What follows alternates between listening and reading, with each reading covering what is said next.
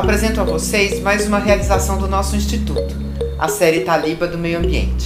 Essa série é uma homenagem ao Luiz, arquiteto, engajado na proteção do meio ambiente e tinha como meta nos seus projetos os princípios de sustentabilidade.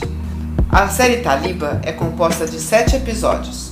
Trata dos principais elementos da natureza: a água, terra, fogo e ar. Agradeço imensamente à jornalista Cristina Serra curadora e organizadora da série, e aos convidados que, com grande propriedade, nos trazem dos desafios e apresentam as soluções para enfrentá-los. Todos os episódios estão disponíveis no nosso canal do YouTube e na, na nossa página do Facebook. Convido a todos e todas a assistirem, comentarem e divulgarem em suas redes. Obrigada!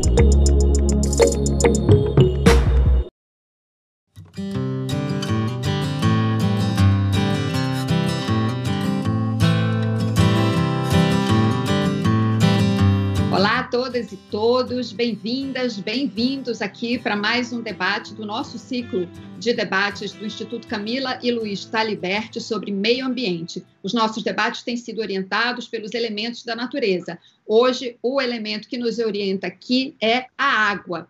E nós temos dois convidados para conversar sobre esse assunto. A nossa primeira convidada, a Waitely, Marúcia Waitely, que coordenou o, o programa Mananciais do Instituto Socioambiental e liderou a campanha De Olho nos Mananciais. Também foi do Instituto Democracia e Sustentabilidade, coordenou a campanha Floresta Faz a Diferença. Em Belém do Pará, ajudou a estruturar o programa Municípios Verdes em 100 municípios do estado, como consultora do Amazon e da Climate and Land Use Alliance, CLUA é idealizadora da Aliança pela Água, rede com mais de 80 organizações para enfrentamento da crise hídrica de São Paulo.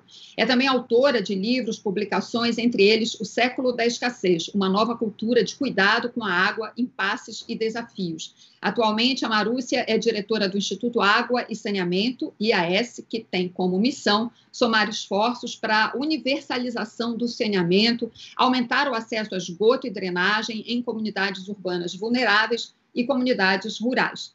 Também aqui com a gente está o Samuel Barreto. Samuel, desde 2014, é gerente nacional de água da The Nature Conservancy, TNC Brasil, ele atua há 22 anos na área socioambiental, no terceiro setor, em projetos e programas de conservação e gestão dos recursos hídricos e sua cadeia produtiva. Samuel também atua na área de políticas públicas e governança, na aplicação de instrumentos econômicos, como o pagamento por serviços ambientais, e no desenvolvimento e coordenação de estudos técnicos na área ambiental. Ele foi coordenador do programa Água para a Vida, da ONG WWF Brasil, coordenador do programa Água Brasil e do núcleo União Pro-Tietê, do Instituto Camila e Luiz Taliberti. Meu muito obrigada pela participação de vocês aqui com a gente. Eu vou começar colocando a, a seguinte questão para vocês, vou começar pela Marúcia. A gente sabe que o Brasil tem grandes reservas de água doce, né? nossos rios, nossos aquíferos, mas nós temos uma distribuição desigual dessa água doce. A, a desigualdade no acesso é muito grande, né? E esse é um dos problemas é, básicos quando a gente fala na questão da água. É, eu queria então, Marúcia, que você falasse um pouco para a gente sobre isso, sobre essa questão dessa dessa desigualdade de distribuição no nosso território, né? A gente tem áreas que têm, que produzem mais água, outras menos, é, e a desigualdade de acesso e quais são as consequências disso, algumas dessas consequências principais. É, bom, primeiro eu queria agradecer ao Instituto pelo convite, parabenizar pela iniciativa, Cristina, Samuel, companheiro de muitas, muitas lutas aí ao longo da nossa história. É, bom, o Brasil, sim, de fato, ele tem é, uma enorme quantidade de água doce, quase 12% da água doce superficial do planeta, além de aquíferos super importantes, mas essa, essa água, obviamente, ela não está distribuída de forma homogênea no, no território nacional, boa parte dela está concentrada na, na Amazônia, né? e é, a nossa evolução da, da, da ocupação no, tanto das cidades quanto da, da agricultura, das outras atividades, ela está mais concentrada em outras regiões, né, sudeste, nordeste, atividades no centro-oeste, no sul. Então existe realmente essa, é, é, nós somos ricos como país, mas isso não é uma coisa que é, é, é, é uniforme, né? Então, isso é bem heterogêneo. É, a outra coisa que você traz é a questão do acesso, né? Que o acesso não necessariamente ele ele está relacionado só com essas a, a, disponibilidade natural, mas também do uso é, que a gente tem feito, né? Porque hoje a gente tem, pode resumir, né? Que no Brasil a gente tem é, algumas grandes ameaças é, a, tanto a quantidade quanto a qualidade da água, né? A gente tem próximo aos centros urbanos a questão da, da falta de saneamento, falta de esgotamento sanitário, de drenagem adequada, de é, é, disposição adequada de resíduos sólidos, o que resulta em, em, praticamente todos os rios que passam por cidades no Brasil é, são transformados em esgoto, né? É, temos também é, bastante questões relacionadas à poluição por conta de agrotóxicos e fertilizantes relacionados diretamente ao, aos, aos métodos de produção hoje, né, no, no Brasil, ao agronegócio, etc.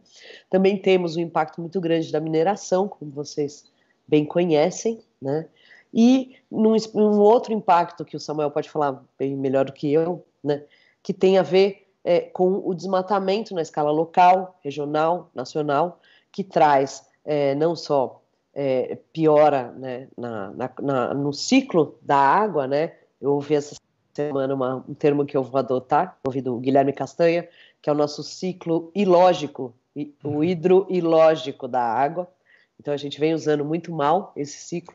Então o desmatamento ele tem esse impacto tanto na quantidade quanto é, nas questões de, de, de, qualidade mesmo da água, uma vez que ele acaba se relacionando com o processo de erosão. Enfim, é, infelizmente o Brasil é muito rico, mas não dá mais para dizer que a gente tem uma situação segura do ponto de vista é, da água no presente e nos próximos anos. Samuel, eu queria acrescentar, além dessas questões aí que a Marúcia levantou, tem o seguinte: a, a água ela está em praticamente todos os processos produtivos, né? até na roupa, até na, na, produção de roupa, né? Tem um caso do jeans que usa uma quantidade de água absurda. E eu creio que isso é um elemento a mais, digamos assim, nessa distribuição desigual do, do uso da água. Queria que você falasse um pouco sobre isso para a gente. Tá certo. Bom, primeiro, primeiro é, obrigado pelo convite, Cristina. Agradecer ao Instituto por isso. É prazer te conhecer. Cumprimentar a Marúcia, que é uma importante liderança feminina na área ambiental, não só na área de água, né, mas na área ambiental, especialmente na área de água, saneamento, engajamento, governança. É, acho que a gente tem um desafio realmente muito grande, não é uma exclusividade do Brasil, é um desafio global, né? Porque a água está presente na vida de todos no mundo inteiro. Então, não é à toa que esse assunto tem sido reconhecido pelo Fórum Econômico Mundial e, em especial, pelo relatório de riscos globais, como um dos principais riscos. Está é, tá sempre entre os três primeiros, entre os cinco primeiros. Isso é, uma, é algo que muda nessa agenda hídrica nos últimos dez anos. Por quê? Porque é, o setor privado vem percebendo as consequências dessa insegurança hídrica. Isso tem um impacto também nas atividades econômicas, nas atividades sociais. Então, isso que você falou, né, é, da água estar tá presente em tudo, é o que a gente chama da pegada hídrica. Então, tudo tem água, né? Quer dizer, para você produzir, no nosso caso, até mesmo quando você fala, bom, uma atividade que não é hidrointensiva, mas precisa de energia, a maior parte da geração da energia é proveniente de hidrelétricas ainda no Brasil. Então, entender toda essa lógica, né? desse cuidado é, é muito importante. E algo que é, sempre costumo dizer é que disponibilidade de água depende do manejo. E o manejo, no, na questão da água, ela acontece no âmbito da bacia hidrográfica. O que, que significa isso? Um rio, por exemplo, ele não sabe quando ele passa de um município para o outro, quando ele sai de um estado e vai para o outro, quando ele sai de um país e vai para o outro. Então, a unidade gerencial, quando a gente fala de água, tem que ser a bacia hidrográfica. E acho que um dos principais desafios que eu colocaria é o nosso modelo mental, não só brasileiro, aqui também, mas no mundo inteiro, de achar que é um recurso infinito, de que a tecnologia vai resolver sozinha os problemas da escassez. E a pressão que existe, né, por conta do crescimento populacional, de todo esse mau uso, se dá exatamente em cima dos recursos naturais, em especial os aquáticos. E quando a gente compara né, a, o impacto, a perda de biodiversidade, a perda de habitats e a consequência que isso gera, por exemplo, em termos de serviços ecossistêmicos, como água em quantidade, em qualidade, para todas as atividades, é, a começar pelo abastecimento humano, eles são afetados. Então, comparando os ecossistemas terrestres, os marinhos e os aquáticos, os sistemas aquáticos são que têm sofrido tem reagido pior, ou seja, a gente tem tido uma perda muito maior dos habitats das espécies aquáticas. Então, quando a gente está falando, por exemplo, de peixe, o impacto que isso pode ter é, na questão alimentar, por exemplo, na função ecológica, quando a gente está fragmentando rios, né? É, quando a gente está alterando cursos de rio, quando a gente está lançando é, a esgoto in natura dentro de um corpo d'água, quando a gente está usando mais do que tem capacidade do sistema retroalimentar. É, é, é, um impacto terrível e as consequências têm sido intensificadas, inclusive, pelos efeitos das mudanças climáticas, que talvez a sua maior expressão se dê exatamente na água, porque, entre outras coisas, o que, que significa isso? Excesso e falta de água. E esses extremos climáticos é o que a gente está vendo. Então, setembro agora aqui em São Paulo acabou é o mês com o mês mais quente da história, desde que se tem registro. Está enfrentando a pior é, seca dos últimos 80 anos. Aqui em São Paulo, a gente viveu isso entre os anos 2014 e 2015. E tem uma falsa sensação de que o problema se acaba quando o reservatório está cheio, o que não é verdade. E do ponto de vista da poluição, né, é, a gente tem hoje no Brasil, para todos terem uma dimensão, algo em torno de 114 mil quilômetros de rios comprometidos. 114 mil quilômetros é 33%, é um terço da distância da Terra à Lua. É o que a gente tem em extensão em termos de rios poluídos com algum tipo de problema no Brasil. Então a gente está perdendo a nossa capacidade, inclusive o impacto humano que isso tem no nosso país. Né? Você falou no início, 35 milhões de pessoas não têm acesso a água potável. Imagina o que significa isso nesse momento de pandemia. 100 milhões de pessoas não têm acesso ao esgoto. E, e, e a consequência econômica disso, porque ao não investir é, nesse tipo de infraestrutura, nesse tipo de necessidade, a gente está gastando mais, de quatro a cinco vezes mais no hospital com as pessoas doentes. Então a gente tem que inverter esse ciclo vicioso num ciclo virtuoso é, o, o, o, círculo vicioso e ilógico, né? Como a Marúcia falou. Deixa eu pegar um gancho de algumas coisas que você é, falou, Samuel, e, e devolvo a bola para a Marúcia. Você falou da questão do impacto das mudanças climáticas e falou de problemas é, de governança das bacias. Aí, Marúcio, o que, eu, o que eu queria ver com você, considerando é, justamente esses impactos, que só agravam esses problemas que a gente começou a discutir aqui, quer dizer, como resolver esse problema de governança, considerando que você tem que ver o rio no contexto da sua bacia, né? É, o, o, que a gente está vendo aí, digamos assim, seriam governanças fragmentadas. Como é que, como é que se, digamos assim, se corrige essa questão? Bom, é excelente a sua pergunta. É muito legal, Samuel, te ouvir sempre. É, bom, é excelente sua pergunta, mas ela é quase a pergunta de um milhão de dólares, né? Porque é muito interessante, né? Essa, se a gente pensar que a água está em várias dimensões da nossa vida, é, ela também isso se traduz do ponto de vista de várias políticas públicas ou não políticas públicas, de várias leis. Então, é, a questão água tem relação com é, saúde, água tem relação com recurso, gestão de recursos hídricos, né? ou seja, é o manejo da água. A água tem relação com saneamento, com políticas de saneamento, com políticas de ocupação do território, de ocupação urbana, é, de defesa civil, né, por conta dos desastres é, naturais. Então, é, essa governança da água realmente ela é, é um desafio muito grande, né? É, a gente, eu acho que hoje, né, e, e, por se tratarem de políticas públicas, dificilmente a gente pode é, separar a política pública de contexto, né?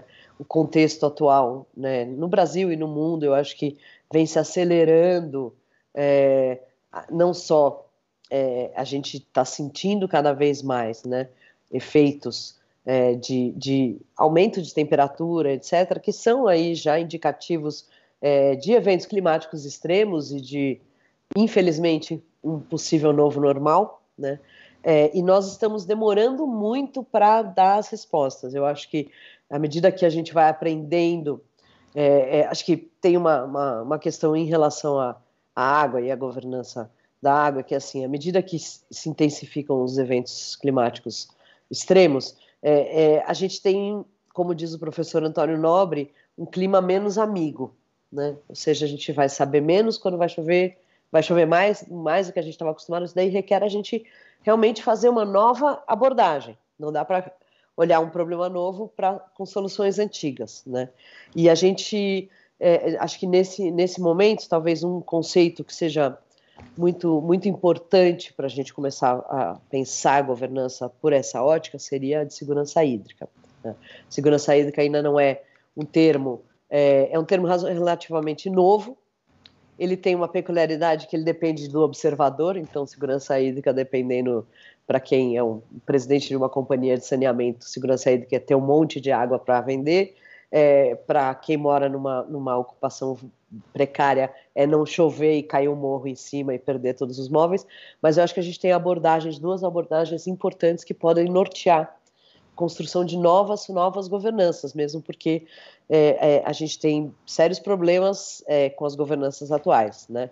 até do ponto de vista do contexto brasileiro, é, que é a ótica da, da segurança hídrica por conta da escassez, seja escassez de quantidade ou de qualidade, a ótica do direito humano, né? Desde 2010, é, é, água e saneamento são direitos humanos, Brasil é signatário, né?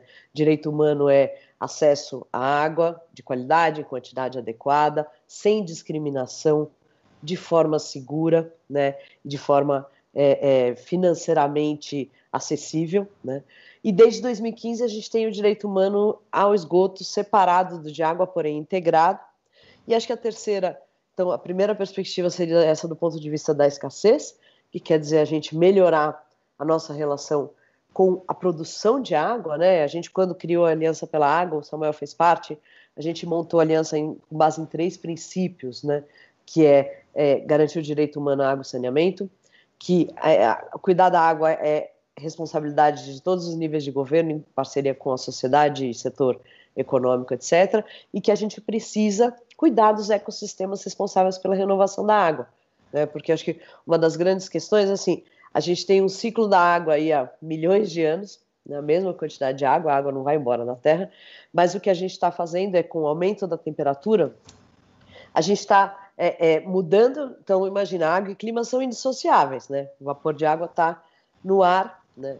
É, é, e, e à medida que a gente está mudando o clima, a gente está mudando a relação com a água, como o Samuel falou, a gente sente os impactos das mudanças climáticas, seja pela falta, seja pelo excesso, né? E, e, nós somos muito frágeis do ponto de vista das nossas estruturas. Nós já temos uma quantidade enorme de população vulnerável, né? Ou seja, toda a população que mora de forma precária, que tem saneamento precário, é, é, isso já são vulneráveis e a gente já tem é, tendência de aumentar os vulneráveis e aumentar as áreas suscetíveis a, a esses impactos. Né? São Paulo, por exemplo, teve é, no, ano, no início desse ano uma enchente que alagou parte da cidade que não alagava há muitos anos, toda a região do Butantã.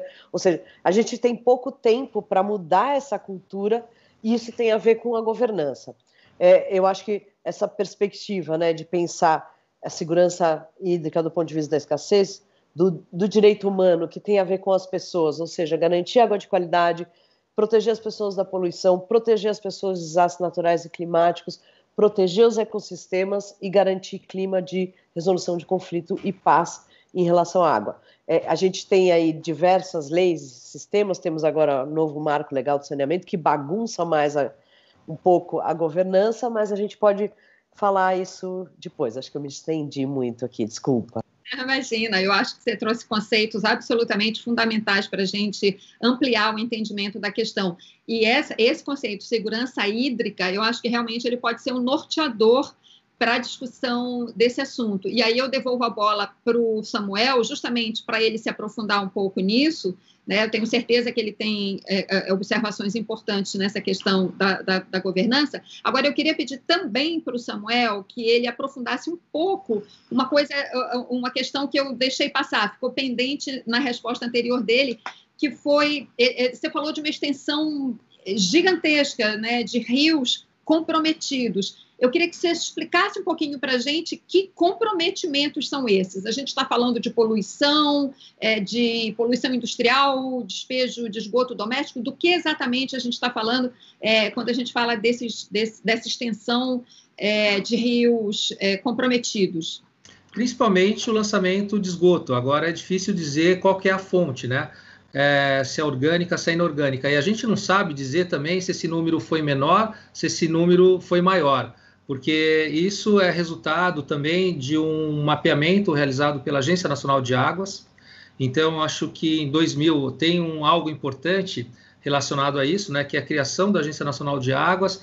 Antes disso, em 1997, a criação do Marco Legal da Água no Brasil, a Lei Nacional das Águas, e a primeira delas no estado de São Paulo, em 1991 a Lei 7663. Então, um trabalho que a Agência Nacional de Águas vem fazendo é, são é, o, essas análises, esses levantamentos. Então, a gente não sabe dizer se com a governança, né, esse número ele já foi pior, se ele foi melhor, mas pelo menos a gente tem uma linha de base para começar a fazer um acompanhamento e começar a reduzir essa extensão porque ao comprometer a qualidade e a quantidade de água, além de comprometer os sistemas aquáticos, a gente está comprometendo, comprometendo os diversos usos. E isso é importante também pensar nos usos, né? Quer dizer, tem um, um aspecto importante de um componente, né, de um elemento que é fundamental para o país. Então, se a gente está perdendo qualidade, né, aquilo que vira o ativo encalhado, está ali, mas você não consegue se beneficiar com isso. E nesse entendimento também é, da dimensão da segurança hídrica, né, é, queria adicionar é, também a questão da resiliência climática. E um aspecto da resiliência climática são as soluções de natureza, porque quando a gente tem né, um ambiente conservado ou restaurado, é, bem manejado, é aquilo que eu falei. A disponibilidade depende do manejo, o manejo depende da governança. Então as coisas são relacionadas. E no Brasil, a gente tem uma lei das águas. É preciso fazer que essa lei das águas realmente sejam implementadas. Tem instrumentos de gestão é, que organizam, disciplinam esse processo. É verdade que precisa ter um aprimoramento, porque até no aspecto da segurança hídrica, hoje não tem nada em nível nacional, por exemplo, que estabeleçam essas diretrizes e considerem essas dimensões. Então, é importante que isso aconteça num momento, inclusive, muito desafiador, né? É, quando a gente está falando de participação da sociedade, e, é, e um dos é, mecanismos inovadores que essa lei das águas também traz é exatamente a participação social, a descentralização, né? Quer dizer, é, não adianta você ficar pensando em grandes escalas, porque tem que olhar para a bacia hidrográfica. Então, essa descentralização, essa integração de setores, porque ninguém sozinho também vai dar conta desse desafio. Não é governo sozinho que vai dar conta, não é iniciativa privada sozinho que vai dar conta, não é sociedade civil que vai dar conta. Então, um aprendizado nisso é que essas plataformas é, coletivas, cooperativas, como podem ser, por exemplo, os comitês de bacias hidrográficas, que é esse grande parlamento, né, que reúne esses diversos atores, possam implementar ali os instrumentos de gestão e organizar, disciplinar é, não só o uso, como o cuidado da água, porque a consequência principal desse resultado é exatamente essa extensão, né, quer dizer, basicamente comprometido é, nas cidades, né, é, por a questão do lançamento de, de esgoto in natura, mas também do lançamento industrial e também do lançamento agrícola, com os insumos agrícolas, né, que trazem consequências, contaminações, e não só da agricultura, da mineração, né, quer dizer, é preciso ter um manejo adequado é, para reverter esse cenário. E a gente tem instrumentos para isso. Né? Quando a gente está falando de enquadramento dos corpos d'água, que é, que é um dos instrumentos de gestão, diz que classe de água que se deseja. Ou seja, a, gente tem desde classe 4, né, traduzindo para quem está vendo nesse momento. Classe 4, para as pessoas terem uma ideia, é o rio Tietê passando dentro da cidade de São Paulo. Um rio morto, sem oxigênio, sem vida. Até um rio de classe especial. Então, para você mudar essa classe de água, investimentos são necessários, né? Você tem que organizar, tem que ver o que, que precisa ser feito naquela bacia, quanto que existe de água, como que você organiza isso. É mais ou menos como uma vida em condomínio. Não dá para todo mundo fazer o que quiser. A gente tem que organizar, tem que ter regras. E essa política organiza isso de maneira propositiva, inclusive. Então, aí eu acho que tem um espaço da mudança para a gente, inclusive, é, retroceder essa escala absurda de 114, 116 mil quilômetros de rio, rios comprometidos no Brasil. É absurda mesmo. Marúcia, você, quando você falou de segurança hídrica, é, me ocorreu, me veio aqui a lembrança, um documentário bem recente que foi lançado, chamado Senhores da Água. Eu não tive tempo ainda de assistir ao documentário inteiro, mas eu assisti a uma entrevista do documentarista, um francês, que fez o documentário. E basicamente o que ele explica, o que ele, ele, ele, se preocupou em fazer esse filme, porque ele, ele é um jornalista né, francês, ele investigou o que ele chama de processo de transformação da água em commodity, como é o petróleo, como é a soja, milho, etc. E, e ele vai entrevistar dirigentes de grandes fundos de investidores, enfim, é, e constata isso, que inclusive já tem países que estão privatizando rios. É, eu te pergunto se você é, é acompanha, é, já que você acompanha esse, é, essa questão da água, se você tem notícia já desses processos, digamos assim, de comoditização da água, e se aqui no Brasil a gente, digamos assim, corre algum risco de que aconteça alguma coisa parecida nesse sentido.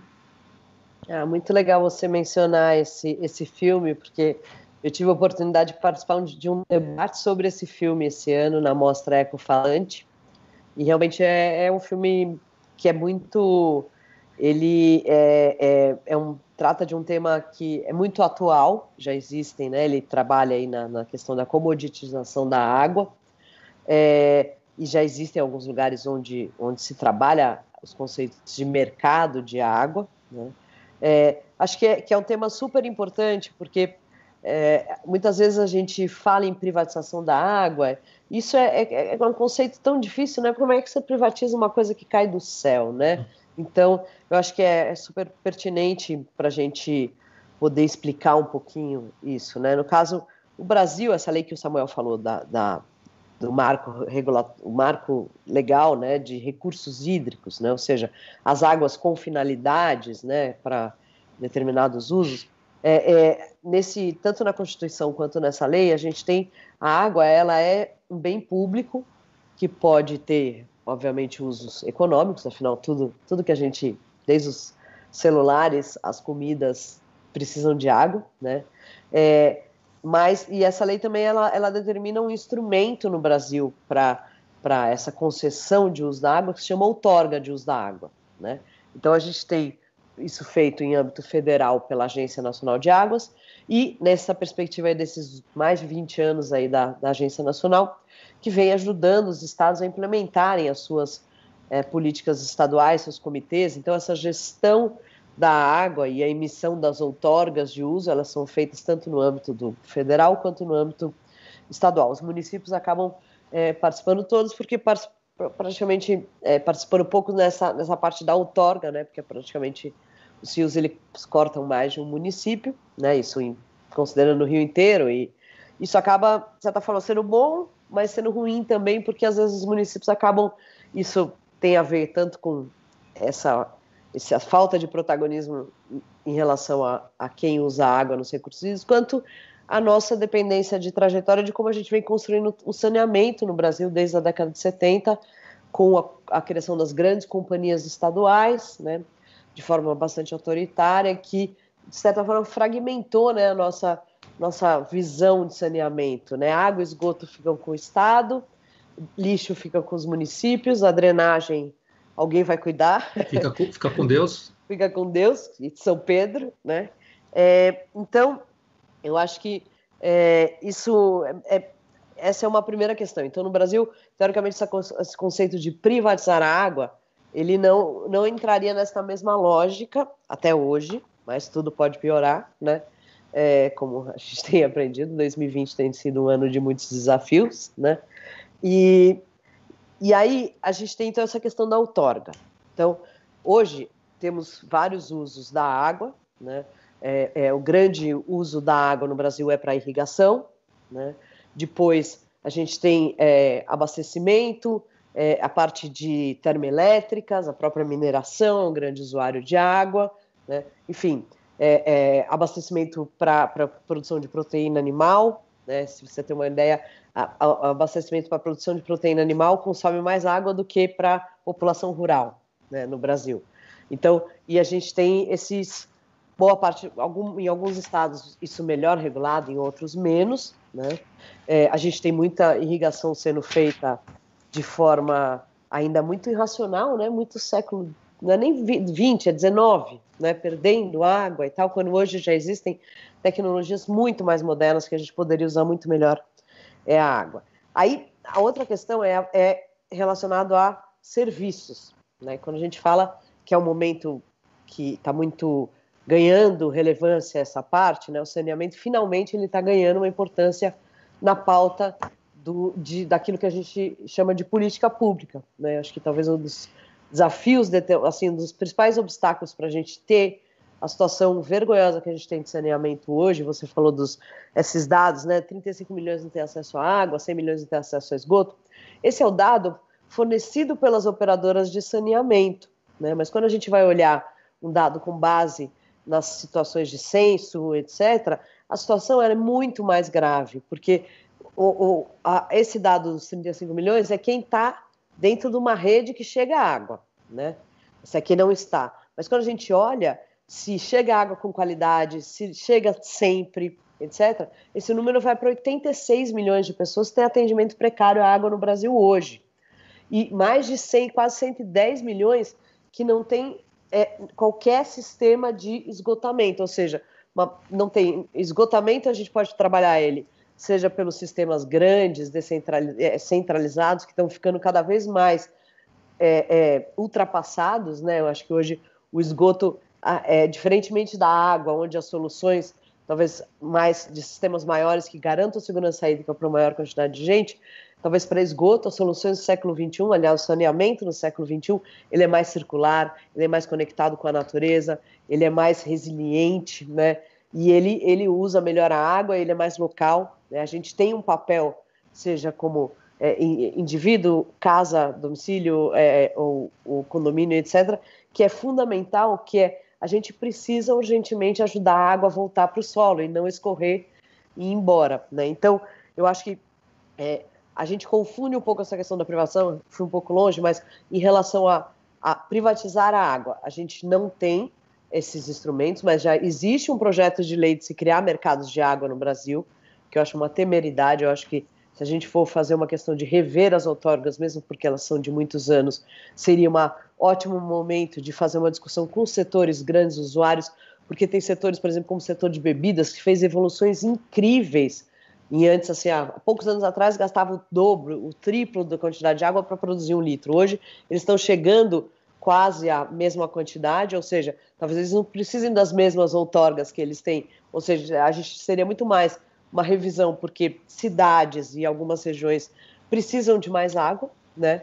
A gente tem é, é, situações já de muito conflito, um conflito muito desigual, principalmente nas áreas onde não existe governança, entre irrigação e abastecimento de pequenos municípios. Isso a gente já teve situações muito muito graves, né? Tem lugares no Brasil que estão em total estresse hídrico. E a outra questão é o saneamento e a privatização do saneamento. Acho que ela ela tá, tá agora vai ganhar bastante é, dinamismo, né? Existe já uma série de concessões sendo feitas pelo BNDES. É, mas uma coisa interessante que também aí já entrando um pouco nas soluções, eu acho que é legal da gente ver que é, é, a gente, quando fala de privatização do saneamento, a gente não está falando de privatizar a água, a gente está falando de privatizar o serviço. Uhum. E a gente já começa a ver modelos, por exemplo, tem um modelo em Barcelona que é muito interessante, que é, é primeiro, acho que do ponto de vista assim, da questão de resiliência, que é, é um, é um local, uma cidade que tem pouca disponibilidade de água, não tem uma segurança de muitos anos, tem por pouco tempo. Então, eles o que, que eles fizeram? Eles diversificaram as fontes de água, Aqui em São Paulo, a gente, depois da crise de abastecimento, a gente investiu numa opção, que foi fazer mais represa. Né? É, mais represa, com uma seca, todas elas secam. Algumas outras cidades investiram em diversificar a fonte de água. Então, elas têm é, água de rios e represas, reuso direto, reuso indireto, né? ou seja, pega, devolve lá para o rio lá em cima e traz a água de volta. É, algumas têm desalinização, desalinização, captação de água de chuva, enfim, como Samuel aprendi com Samuel, diferentes usos que requerem diferentes qualidades. A gente não precisa lavar chão de pátio com a, pátio de fábrica com água potável. E tem, para fazer a, a governança disso, tem uma agência metropolitana que cuida das fontes de água e vende água bruta para o setor industrial, para as empresas de saneamento, ou seja, o governo fica com a gestão e a proteção dos mananciais, que é uma coisa que é atribuição do governo, nenhuma companhia estadual, privada ou municipal tem autonomia para proteger manancial, quem tem que fazer isso é o governo, então acho que a gente tem aí boas soluções e essa, o que eu tenho visto é que é, entre várias críticas a essa mudança do, do marco legal, uma coisa que pode ser interessante é que as outorgas continuem é, públicas com os governos, porque é, cabe aos governos, e aí é uma forma da gente somar enquanto sociedade, organizações como o IAS, como o TNC, é, para ajudar nessa reposição da água, na restauração, acho que é esse é um caminho fundamental. Se a gente não ajudar a restaurar as qualidades, as, as condições necessárias, a gente vai realmente ter problemas sérios, não só de escassez, quanto de escassez de qualidade né, de água. Desculpa, gente, eu falo muito. Não, mas olha, você está trazendo dados impressionantes, eu, tá, eu acho que está nos ajudando a, a, ter uma visão bem mais ampla dessa questão. É, Samuel, rapidamente, porque o nosso tempo passa voando, a gente realmente já está se encaminhando para o final. Foi até legal que a Marúcia já entrou na, na, na, na no capítulo das soluções, mas rapidamente, uma última questão não deixar passar é, porque fala-se que água vai ser o motivo dos conflitos no futuro, das guerras no futuro, né? Eu não sei se esse futuro já não chegou, se já não está perto da gente, então eu queria muito rapidamente, realmente, porque o nosso tempo está tá, tá passando rápido, que você falasse um pouco para a gente sobre isso, se já temos conflitos pela água, onde temos, assim, os mais que te chamam a atenção, e aí a gente já vai se encaminhar então para as soluções. Samuel. Não, per perfeito, Cristina. Já temos conflitos, não é no futuro, já é hoje, né? Quer dizer, é, o Brasil, inclusive, tem o um levantamento da Comissão Pastoral da Terra que apontou um recorde de conflitos pela água, porque está relacionado também com disputa de terras, uma série de questões. É, a gente teve na Bolívia um caso, inclusive, relacionado não à privatização, mas à concessão do serviço à iniciativa privada, inclusive com mortes. Então, é de fato um, uma questão muito séria. E, mais uma vez, a importância da governança, da participação da sociedade. E também, aqui rapidamente falando de uma oportunidade que a gente tem, né? além das soluções de natureza ser uma resposta importante, onde pessoas e natureza podem conviver e prosperar conjuntamente a governança aqui também do lado da sociedade, porque políticos passam, governos passam, a sociedade fica. Foi lançado também um observatório de governança das águas. Quem tiver interesse pode clicar é, na, no, nos sites aí de busca, Observatório das Águas, que é um espaço exatamente para aferir como que toda essa governança está acontecendo, esse equilíbrio entre participação, os resultados e também uma corresponsabilidade por parte da sociedade. Mas os conflitos não é para o futuro, já já está acontecendo hoje e que podem ser acelerados, inclu, inclusive por esses contingentes de mudança provocado pelas questões climáticas. Marúcia, você encerrou a, a, a, tua intervenção anteriormente, você já apontou alguns caminhos. Você falou lá no caso de Barcelona, a diversificação das fontes de água, o reuso, captação de água da chuva. É, que outros exemplos você tem aí para gente, então, de soluções, né, de melhor aproveitamento, melhor uso da água? E se aqui no Brasil, você falou de Barcelona, aqui no Brasil você tem, é, temos bons exemplos é, é, para encaminhar soluções, então, para essa questão da água aqui, de acesso, distribuição melhor da água? Olha, é, eu vou tentar ser, ser breve. Acho que é, a gente tem algumas solu soluções. Assim, é, a questão da água, como a gente falou aqui, ela tem essa escala global, né? Está indissociada do clima, mas é no local que acontecem os problemas e, e a partir do local é, a gente, pelo menos no, no IAS, acredita isso, que é impulsionar de baixo para cima é, a melhoria do cuidado com a água, né? Tem diversas iniciativas no Brasil, acho que relacionadas muito a acesso à água para populações rurais, né? Seja tem iniciativa Aliança Água Mais Acesso, nós mesmos no, no IAS fizemos, em parceria com a Associação BTV, um projeto no município de Barra, que é quase é na Bahia, mas quase no, no Piauí, é, que ajudou em um ano a, a atender cerca de 100% das escolas rurais do município com água e 20% com tratamento de esgoto, né, que é mais o nosso foco. A própria ASA, né, articulação do semiárido, com toda a sua iniciativa relacionada às cisternas, né, é, mas eu acho que a gente está num momento de um, de um impasse muito grande, paralisante até, porque vem, vem se diminuindo. Acho que, é, acho que um desafio para a sociedade civil, né, para o investimento social privado, é, é, é, um pouco assim, a gente fazer essas ações e conseguir dar escala para elas, torná-las política pública, né, e torná-las, porque acho que talvez é, como solução acho que ainda falando ainda no nível de política, sem entrar tanto em pequenas práticas, a gente, acho que uma primeira solução que a gente deveria trabalhar juntos em relação a, a essa perspectiva da segurança hídrica para as pessoas e do direito humano é alçar o saneamento à política pública, né? Se o Brasil tivesse um sistema nacional de saneamento, certamente é, a gente não teria visto as situações desesperadoras de falta de água que a gente viu durante a pandemia, não teria é, situações como hoje está o Paraná, como São Paulo pode vir a viver ano, ano que vem, como já está na região de BH. Então, a gente, um sistema nacional não quer dizer que seja tudo prestado pelo público, mas pelo menos a gente sistematiza a política, ou seja, tem claro o que o Estado faz, o que o governo federal faz, o que os municípios fazem. Né? O Brasil é muito diverso, são mais de 5 mil municípios, e aí, nesse sentido, é, é, a gente, o, IAS vai lançar, é, aí eu não, não, consigo, não vou antecipar muito em termos de soluções, mas nós, o, o IAS foi colocado no ar esse ano, né?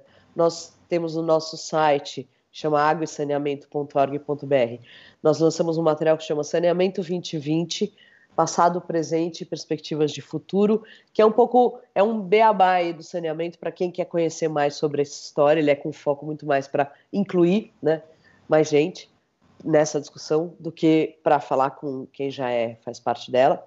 Nós subimos também uma plataforma Municípios de Saneamento que tem informações sobre a situação do saneamento nos 5.570 municípios do Brasil com base em dados oficiais, foi um grande desafio, porque uma das problemas da gente não ter um sistema nacional de saneamento é que a gente não tem dados organizados, sistematizados, é sempre um desafio conseguir esses dados. E agora, entre outubro e novembro, nós vamos subir uma plataforma que se chama Saneamento Inclusivo, que vai trazer iniciativas, metodologias e, e, e conhecimento técnico sobre como trabalhar o saneamento, é, principalmente esgoto, é, é, de baixo para cima, e vamos lançar também um inventário é, de iniciativas que a gente está coletando boas práticas de esgotamento sanitário que existem no Brasil em diversas escalas. Isso vai estar disponível entre outubro e novembro no site do Instituto Água e Saneamento. Inclusive, o nome do projeto é Saneamento Inclusivo, né? Que eu acho que é uma boa e grande contribuição que a sociedade pode fazer. É começar a olhar que saneamento não é só resolver ali no local, mas é talvez no primeiro momento transformar em política pública e garantir o direito humano à água e saneamento, porque senão o futuro é muito distópico se a gente não garantir esse básico. Com certeza, a gente vai acompanhar esses trabalhos, sim. Obrigada por você já ter dado aqui todos os, os links, os endereços para a gente. Fiz a propaganda. importante, a gente precisa ter informação, né? A gente só consegue agir se a gente tem a informação correta e água é realmente uma questão absolutamente fundamental. água é vida. É, passando a bola então para o Samuel, queria que você falasse então, você que trabalha com tantos projetos, com, com tem experiência, né, com, com tantos projetos aí, falasse para gente de algumas soluções. Inclusive, eu, eu queria te pedir para você dar, assim, até na, até na escala individual. A gente, obviamente, por essa discussão que a gente teve até aqui, a gente viu o tamanho do problema e sabe que o problema exige soluções em grande escala. Mas queria aproveitar e te pedir também: será que a gente, na nossa micro escala individual, o que, que a gente pode fazer para contribuir, enfim, para que a água seja melhor utilizada, não seja desperdiçada? Bom, acho que começa com a própria mudança de comportamento, né? Nossa, é, e cada um pode fazer muita coisa. Aqui durante a crise hídrica mesmo, é, com toda o conjunto de ações da sociedade, também dos governos, se economizou um dos mananciais inteiro, que era o reservatório do Guarapiranga. Então, a economia equivaleu a um reservatório inteiro desse sistema Guarapiranga, mostrando como que essas ações individuais, de forma coletiva, fazem diferença. E a mudança começa conosco. E você pode ir amplificando essa mudança, né? A escolha que você faz, aquilo que você compra, a pessoa, né, quer dizer, você vai votar, esse é o ano de eleição, quais são as propostas relacionadas às práticas sustentáveis, a questão da água, é, se engajar no seu bairro, é, na sua cidade, num comitê de bacia, né, quer dizer, você pode ir mudando a tua escala. A partir, eu, acho, eu acredito muito nisso, nessa mudança é, a partir do indivíduo, né, a partir da nossa, da nossa ação. Então, acho que a gente tem uma grande oportunidade. Queria chamar a atenção também para os ODS, que são os Objetivos de Desenvolvimento Sustentável, lançado em 2015 pela ONU, com 17 objetivos, 169 metas, que é um guia exatamente de um desafio para procurar não chegar daqui a uma década num, num, mecanismo muito mais sustentável. A gente tem enormes desafios para alcançar essas metas, mas ali acho que tem um guia dessas mudanças, dessas transformações. Eu acho que a Marúcia colocou é, diversos pontos muito importantes, né? Eu acho que a gente tem muita, muito bons exemplos aqui no Brasil, é, seja relacionado à questão, é, por exemplo, de soluções baseadas em natureza, mudanças climáticas, acesso, governança, práticas é, industriais, agrícolas. Acho que o grande desafio está em colocar isso em escala e para isso é importante pensar nas políticas públicas, né? É, na cobrança para que as ações e o tema da água, acho que é uma ação é, fundamental de longo prazo, ela não pode ser é, unicamente desenvolvida por um governo que tem um prazo de quatro, quatro anos. Isso tem que ser uma política de Estado, de duração. E eu acho que essa cobrança social ela é muito importante. Além do cidadão fazer o seu papel, ele também cobrar por isso. Né? A gente tem sempre um pouco também essa questão de delegar a responsabilidade daquilo que é nosso. Então, começa conosco essa mudança. É muito do que a gente fala, uma nova cultura pela água. A gente tem que mudar essa visão também mercantilista de, ou utilitária de uso da água. Né? É preciso novos padrões, novas atitudes, novos valores e construir essa mudança. Né? A mudança que ela vem acontecendo. Eu acho que é um momento desafiador, mas eu diria que talvez tenha alguns, é, algumas encruzilhadas, né, de caminhos, escolhas que a gente pode ter.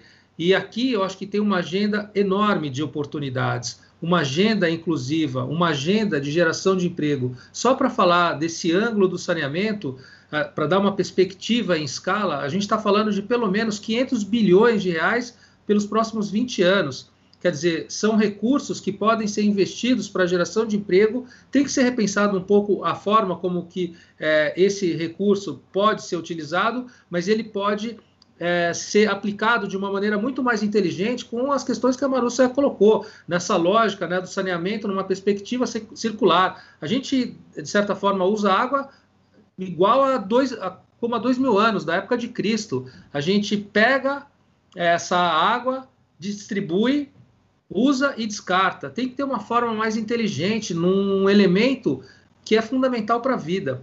Então, existem diversas oportunidades. É, tem um caso, por exemplo, de Nova York. A gente fala, ah, Nova York tem dinheiro que protegeu seus mananciais, mas aqui em São Paulo, aqui em Minas, a gente está procurando fazer exatamente a mesma coisa. A gente até diz que Extrema, que é uma cidade de pouco mais de 32 mil habitantes, a gente fala que é a nossa Nova York mineira. É um município que consegue gerar emprego, que consegue atrair empresas e que está é, dobrando a sua cobertura florestal com educação, com saúde, foi classificada pelo ranking da Firjan, da Federação das Indústrias do Rio de Janeiro, como o município de melhor qualidade de vida.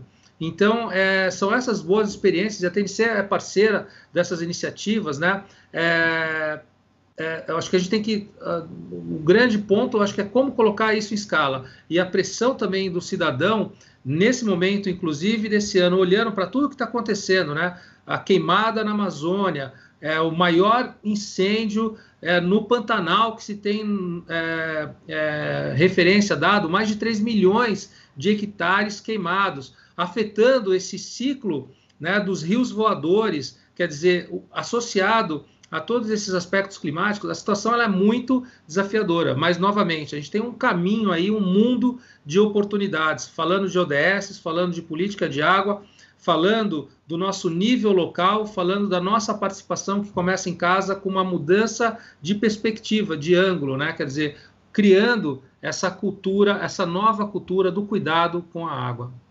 Rapidamente, como é que a gente conhece melhor a, a, o exemplo de extrema? Tem algum site onde é que a gente consegue mais elementos? Se você colocar até no é, lá pelo Globo Rural, você vai ver esse caso do antes e depois de extrema.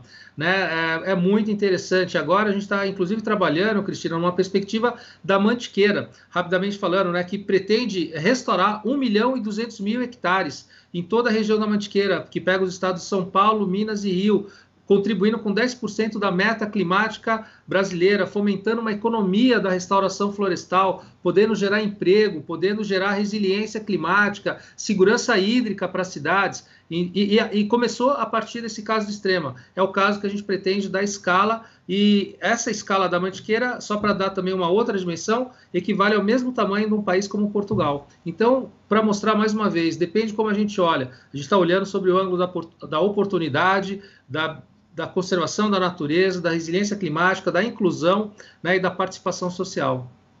Ótimo exemplo, né? Mostra que tem solução, que é viável e a solução começa em volta da gente, né? Na escala local e se a gente der conseguir dar mais escala a isso, a gente amplia essas soluções. E é isso, onde tem floresta, tem água, é, a gente fica aqui nesse debate, eu acho que foi iluminado com tanta informação, com tantas abordagens importantes, é, e tendo esse conceito fundamental, segurança hídrica, né, tão importante quanto a segurança alimentar. Eu queria agradecer mais uma vez enormemente as contribuições de vocês, Samuel Barreto, da TNC, Marúcia Waitley, da IAS, eu falei IAS, mas é IAS, é, a gente vai ficar acompanhando o trabalho de vocês. Muito obrigada em nome do Instituto Camila e Luiz Taliberti. Até a próxima.